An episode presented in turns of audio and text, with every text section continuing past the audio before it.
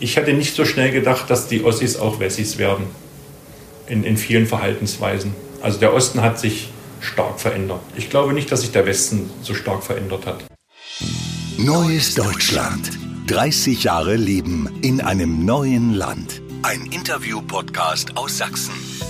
Ein RSA-Interview mit Susanne Böttcher. 30 Jahre nach den Ereignissen im Herbst 89 treffe ich spannende, bekannte und unbekannte Persönlichkeiten, um zu erfahren, was sie in den vergangenen drei Jahrzehnten gemacht und erlebt haben, wie es ihnen erging und wie sie rückblickend die politischen und gesellschaftlichen Ereignisse einschätzen. Jetzt mit Peter Nowak. Mit ihm habe ich mich im Lehrerzimmer des Johann Walter Gymnasiums in Torgau getroffen.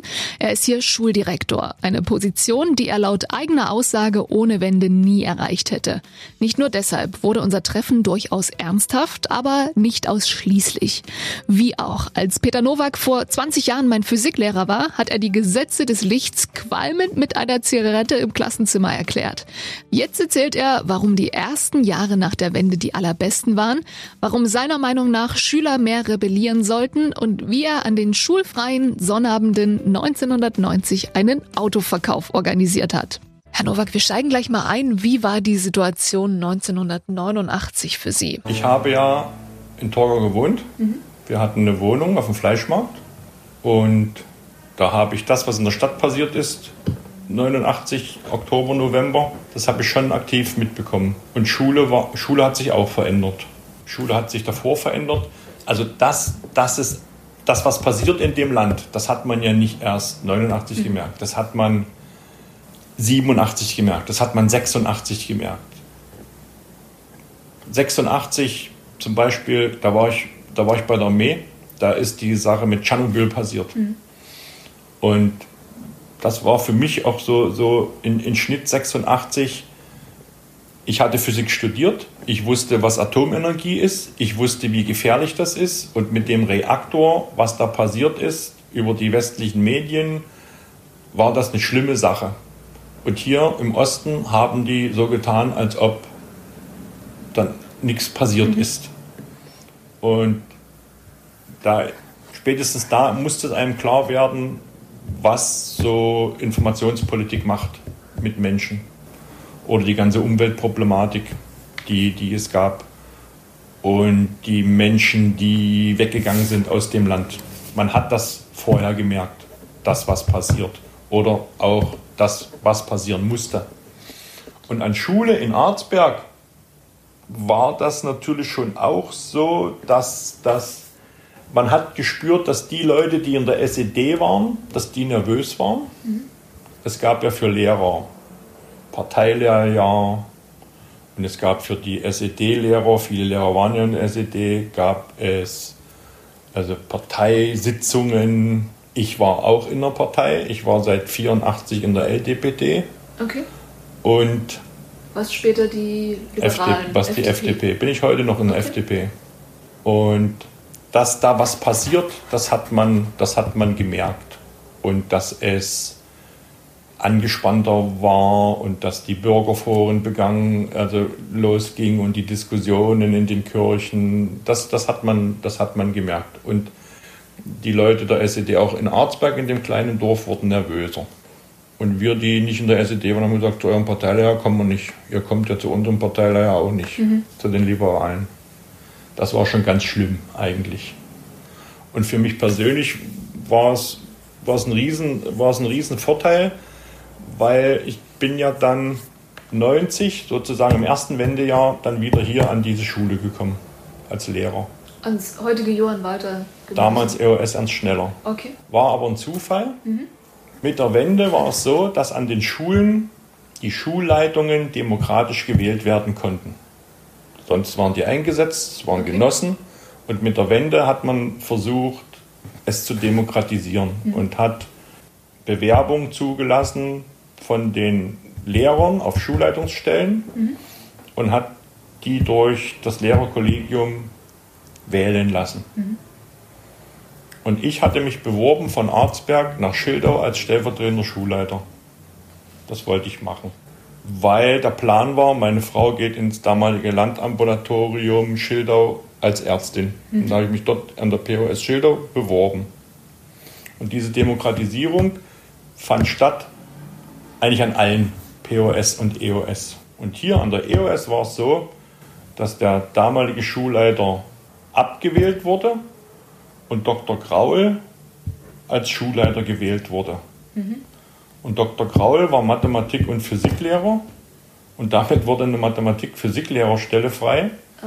Und als der damalige Schulleiter Horst Friedrich wusste, dass ich mich von Arzberg nach Schildau beworben hatte als stellvertretender Schulleiter, hat er mich angerufen und gesagt, pass auf, hier wird eine Mathe-Physik-Lehrerstelle frei, willst du als Mathe-Physik-Lehrer an die EOS kommen? 90. Und da habe ich mich habe ich dort abgesagt in Schildau, in Schildau und habe gesagt, ja, mache ich, komme hierher. Also ich sage mal, die, die Demokratisierung hat dazu geführt, dass ich hier gelandet bin. Ich mhm. wäre nie als LDBD-Mann vor der Wende an eine EOS gekommen. Nie. 1990 kam ja dann erstmal niemand zur Schule, zumindest sonnabends, richtig? Die erste große Geschichte war ja mit der Öffnung der Mauer. Es war ja Schule noch samstags. Und samstags kam keiner mehr zur Schule. Am Samstag sind die alle nach dem Westen gefahren, ihr Begrüßungsgeld ab, okay. abzuholen. Es waren nicht mal mehr alle Lehrer da, es waren bloß noch ein paar Lehrer da. Die Lehrer waren da, die Schüler waren nicht da. Die waren mit ihren Eltern im Westen. Wirklich? Ja. Wann haben Sie denn Ihr Begrüßungsgeld dann abgeholt, wenn Sie hier waren? Irgendwann im Sommer, ich glaube 91 oder 90, 90 muss es in Hannover. Aber ich kann es nicht mehr genau sagen, es war okay. im Sommer in Hannover da hatte meine Frau Verwandte, eine Tante. Okay. Und da sind wir da hingefahren. Da war ich das erste Mal im Westen mit dem Trabant. 91? Nee, ich glaube, es war 90, okay. denke ich mal. Was haben Sie gekauft vom Begrüßungsgeld? Wissen Sie das denn? Ich glaube nichts. Okay. Ich glaube Süßigkeiten für die Kinder, aber sonst nichts. Okay. Mit nach Hause genommen. Das war ja ganz viel wert eigentlich. Ja. Diese 100 D-Mark der Wert des Geldes nahm ja dann ab, als du Brot und Milch davon kaufen musstest. Hm. Sie haben vorhin die ähm, Informationspolitik 86 Tschernobyl angesprochen. War das auch so eine Motivation? Und ich weiß von Ihrem Nebenjob, ähm, bei der Torgauer Zeitung ein bisschen was zu schreiben? Also quasi die Pressefreiheit zu nutzen? Die hat mich mal gefragt, äh, ob ich Chefredakteur werden wollte, als okay. die Torgauer Zeitung äh, darüber habe ich mal ein paar Wochen nachgedacht. Mhm. Und da hatte ich mehrere Nebenjobs. Ich habe zum Beispiel auch einen Automarkt gemacht. Also auf, auf, der Festwiese hier am Dahner Platz, wo jetzt der Eigenheimstandort ist, wo jetzt Kaufland ist. Ja, Import-Export? Mhm. Da haben wir die Wiese angemietet von, dem, von, dem, von der Stadt, die ja. hat ja der Stadt gehört. Und dann haben wir den Platz einfach vermietet an Menschen, die ihr Auto verkaufen wollten. Mhm. Die kamen mit ihrem Auto, die kamen aus dem Westen, wollten ihr Westauto verkaufen. Ja. Jeder verrückte Ossis wollte ein Westauto haben und dann haben die die gebrauchten Autos aus dem Westen gekauft und wir haben einfach Platzmiete genommen. Sonnabend. Habe ich jeden Sonnabend gemacht. Statt Schule. Statt Schule, war ja keine ja. Schule. Ja. Und für die Torgauer Zeitung habe ich geschrieben. Da war ich, das war so eine Geschichte.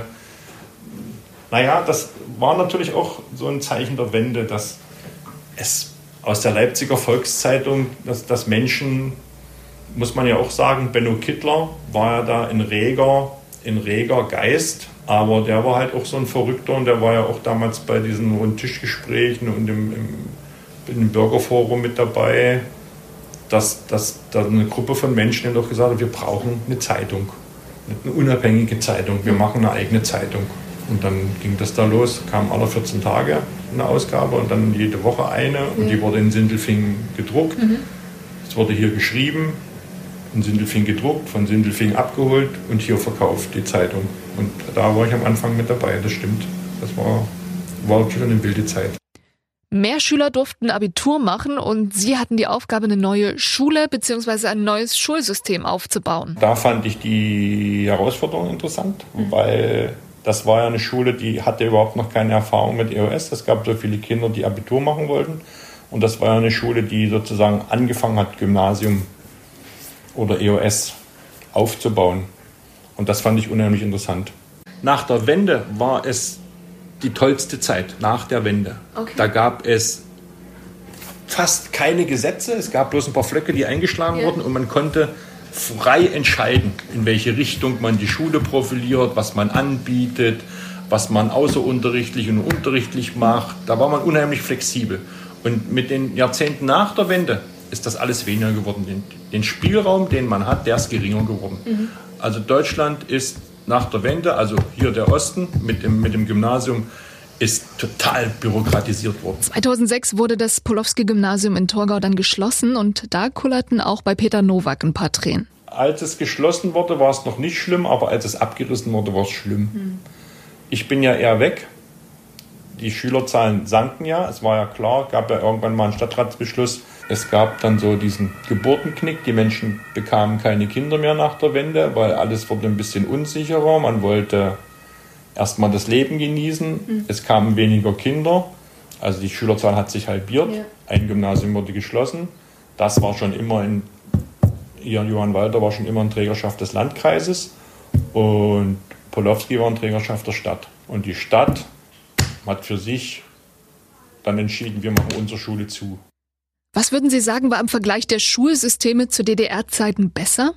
Was, was unbestritten so ist, äh, dass die wir haben es damals polytechnische Ausbildung genannt, also vor der Wende, dass, der, dass die Schüler in Naturwissenschaften gut ausgebildet waren, weil wir gut ausgebildete Lehrer hatten und die Schüler, ich weiß nicht, bei dir gab es das ja auch nicht mehr, Produktionsarbeit und ESP gab es ja nicht mehr. Also das waren so Fächer, wo an einem Tag die Kinder in den Betrieb gehen mussten die auf dem Land sind in die Landwirtschaft gegangen und haben dort einmal in der, aller 14 Tage einen Tag lang gearbeitet. Mhm. Oder die Torgau sind in den Landmaschinenbau gegangen oder ins Flachglas und haben dort in der Werkstatt richtig was mitgemacht. Mhm. Das fand ich damals nicht schlecht, diese Praxisorientiertheit und dass das Kind mit den Händen was tun musste. Und die naturwissenschaftliche Ausbildung war gut, Davon zerrt das System heute noch, dass diese, dass diese Lehrer, die gut ausgebildeten Lehrer von damals, noch da sind, aber die gehen in den nächsten fünf Jahren. Mhm. Das sind auf alle Fälle Dinge, die gut waren. Du hast nach gut gefragt, aber es gab viel mehr Dinge, die schlecht waren. Okay. Zum Beispiel? Na, die ganze Politisierung von Schule.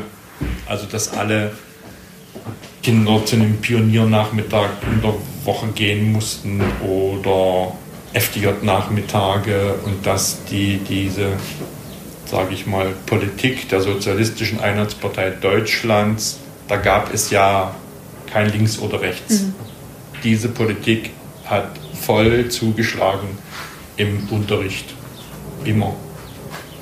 Man kann im Physikunterricht behandeln beim waagerechten Wurf, wie du mit einem Ball wirfst. Mhm und das mit einer Losbude oder einer Schießbude oder Kegelwurf machen oder du kannst das eben mit dem Soldaten der Nationalen Volksarmee machen, der bei einer Übung mit einem Gewehr schießt. Und das war immer präsent. Okay. Militärische Ausbildung, Politik, SED.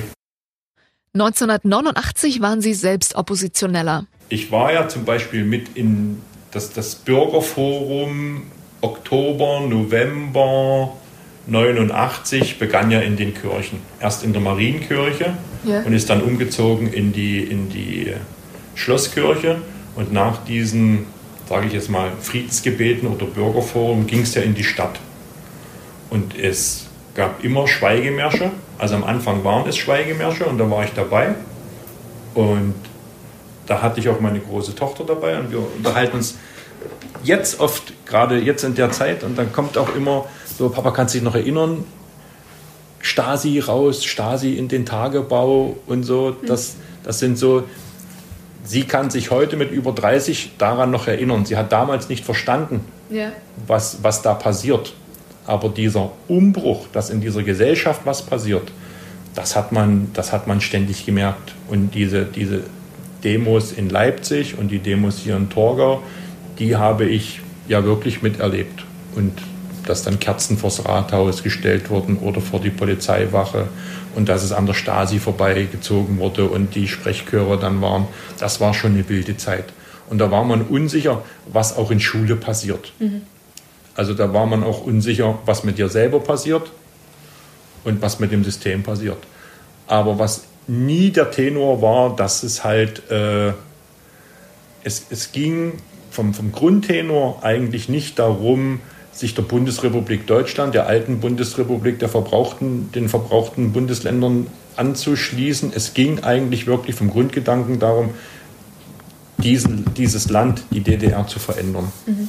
Das, war, das war immer der Grundtenor. Und dann kam es halt anders. anders. Es kam anders. Ich sage nicht, dass es unbedingt schlecht ist, aber so wie der Osten keinen Plan hatte, wie diese Einigkeit Deutschlands hergestellt werden sollte, hatte der Westen auch den Plan nicht. Sie waren bei den Schweigemärschen 89 mit dabei, Oppositioneller. Ihre Stasi-Akte ist nach wie vor Thema, oder? Ich finde es schon immer noch interessant, meine Stasi-Akte zu lesen, die ich habe. Es steht nichts Wildes drin, aber ja. ich habe eine, die? 40 Seiten. Hat die äh, Freundschaften beendet? Äh, Freundschaften nicht beendet. Ich muss sagen, ich habe sie angefordert. Ich hätte nicht gedacht, dass die ein Auge auf mich haben. Das habe ich nicht geglaubt. Mhm. Ich habe dann äh, im Nachhinein erfahren, dass ein, ein, Studienkollege, mit dem ich drei Jahre auf dem Zimmer gelegen habe im Wohnheim, dass der bei der Stasi war. Und das war dann der Auslöser, also als der als Lehrer entlassen wurde, mhm. weil er Stasi-Vergangenheit hatte, das war dann der Auslöser, erst ihn zu fragen, okay. was da war. Mhm. Er hat mir erklärt, warum er dazugekommen ist zur Stasi. Er hat mir gesagt, er hat nichts über mich sagen müssen, mhm. auch brauchen. Das war der Auslöser, warum ich meine Stasi-Akte damals angefordert habe. Und die habe ich gelesen. Und all das, was ich gelesen habe, viele Teile sind ja immer geschwärzt. Also wenn es um Dritte geht oder wer da was gesagt hat, mhm. das kannst du nur aus dem Zusammenhang erkennen. Mhm. Äh, war er aber auch nicht dabei. Wobei zum damaligen Zeitpunkt, muss ich auch sagen, die Unterlagenbehörde gesagt hat, es kommen jedes Jahr immer wieder neue Unterlagen dazu und man kann wieder Anträge mhm. stellen, mhm. auf wieder Einblick zu nehmen. Müsste ich jetzt mal wieder machen. Aber das macht jetzt äh, die Stadtverwaltung für mich, weil ich ja jetzt Stadtrat bin. Dann überprüfen die auch nochmal nach Stasi. Und wenn da was Ach, Neues gibt, da werde ich das schon erfahren. Das Aber ich werde das mal wieder machen. Wird immer noch geprüft. Okay. Also ich bin jetzt schon dreimal geprüft worden selber auf Mitarbeit bei der Stasi. Mhm. Jetzt ist ein viertes Mal. Ich bin gespannt. Okay. Und das war aber interessant, die zu lesen. Was hat Sie am meisten überrascht? Dass, dass man, äh, dass die Menschen wirklich im näheren Umfeld Dinge über dich berichtet haben oder über meine Eltern berichtet haben. Aber angelegt worden ist sie, also der Hauptgrund der, des Anlegens war, dass ich beim Militär eine Position hatte, die nicht jeder Grundwehrdienstler hatte. Ich hatte da so eine Verschlusssachengenehmigung. Also ich kam, bin mit Akten konfrontiert worden, die nicht jeder lesen sollte. Mhm. Und daraufhin begann das, mich angefangen bei der Militärzeit zu überprüfen, was ich für ein Mensch bin und mhm. was mein Umfeld ist und wer, mit wem ich so zu tun habe. Und von da an ging es los. Davor bin ich Stasi-mäßig ein unbeschriebenes Blatt. Und hat sie das vorsichtiger gemacht? In der jetzigen Zeit ja? nicht. Ich habe keine Angst mehr. Also für sowas. Hm. Es wäre die genialste Zeit, also Alexa ja. und Facebook und alle, jeder Smart TV, jedes Handy. Hm. Die Stasi hätte sich gefreut, wenn sie diese Mittel gehabt hätten. Die Armkerne mussten ja alles mit der Hand schreiben oder mit der Schreibmaschine hm. abtippen und mussten Mikrofone einbauen und aber sowas hat es bei mir nicht gegeben. Es sind nur Menschen zu mir befragt worden. Menschen aus meiner Nähe. Okay. Und man hat eben geguckt, was du tust und was du nicht tust. Also nicht so entscheidend, mhm. dass ich sage, oh, ich war ein Verfolgter des Systems. Überhaupt nicht. Und gab es Orte, die Sie besucht haben, an denen Ihnen klar war, ohne Wände würdest du jetzt hier nicht stehen? Unbedingt, na klar. Also New York war, da habe ich gestanden, geweint, muss ich sagen. New York war so eine Geschichte, Venedig, die Alpen, die ich nun schon zigmal besucht habe. Äh, Auch überquert? Ja, ja, vor zwei Jahren. Von Oberstdorf nach Meran, sieben Tage. Ist das der E5? Nee. Ein Teil war okay. E5. Gibt es ja viele ja, Möglichkeiten. Ja. Mhm. Zu Fuß oder mit dem Rad? nee, zu Fuß. Respekt. Mhm. Nee, war auch äh, ich hatte es mir nicht so anstrengend vorgestellt. Ich mache das gerne in den Bergen, mhm. also so Hüttentouren. Ja. Also ich habe davor schon mehrere gemacht, drei Tage, zwei Tage. Aber so sieben Tage am Stück war schon eine große Herausforderung. Mhm. Also eine körperliche Herausforderung, was die Natur angeht, ist es ja eh immer genial. Mhm. Und Skifahren in den Alpen hätte es ohne Wände nicht gegeben. Äh, und ansonsten war ich, was weiß ich, Nordfrankreich, der Nordatlantikwall, als ich das meinem Sohn gezeigt habe. 14 Tage lang, das sind schon so Dinge, das hättest du alles nicht gesehen. In Amerika war ich ein paar Mal, Italien hätte es nie gegeben. Es gab ja nur Ostblock, du konntest ja nur Polen, Tschechien, Ungarn, vielleicht Rumänien, mhm. aber Bulgarien. Das, aber dann war ja Schluss. Ich habe mir vor drei Jahren haben wir uns ein eigenes Wohnmobil gekauft und seitdem alles das, was du mit dem Auto erreichen kannst, das äh, versuchen wir natürlich mit dem Wohnmobil zu erreichen. Und das, was wir dieses Jahr machen, Island und Grönland, wäre auch nicht möglich gewesen. Denn Grönland ist dänisch. Und auch das wäre nicht möglich gewesen. Das sind so Dinge. Also das, das, das Reisen ist schon so eine Geschichte. Und alte Bundesländer sind wir auch viel unterwegs gewesen, um mhm. uns das anzugucken. Bevor ich mich gleich für das Gespräch bedanke, äh, unsere Sendereihe heißt 30 Jahre in einem neuen Land. Würden Sie das unterstreichen, diese These? Neues Land. Unbedingt. Es ist, also der Osten hat sich verändert. Es ist ein neues Land geworden. Äh, was, ich, was ich so sehe, dass ich hätte nicht so schnell gedacht, dass die Ossis auch Wessis werden. In, in vielen Verhaltensweisen. Also der Osten hat sich stark verändert. Ich glaube nicht, dass sich der Westen so stark verändert hat. Aber der Osten hat sich stark verändert und damit ist es auf alle Fälle ein neues Land. 30 Jahre in einem neuen Land.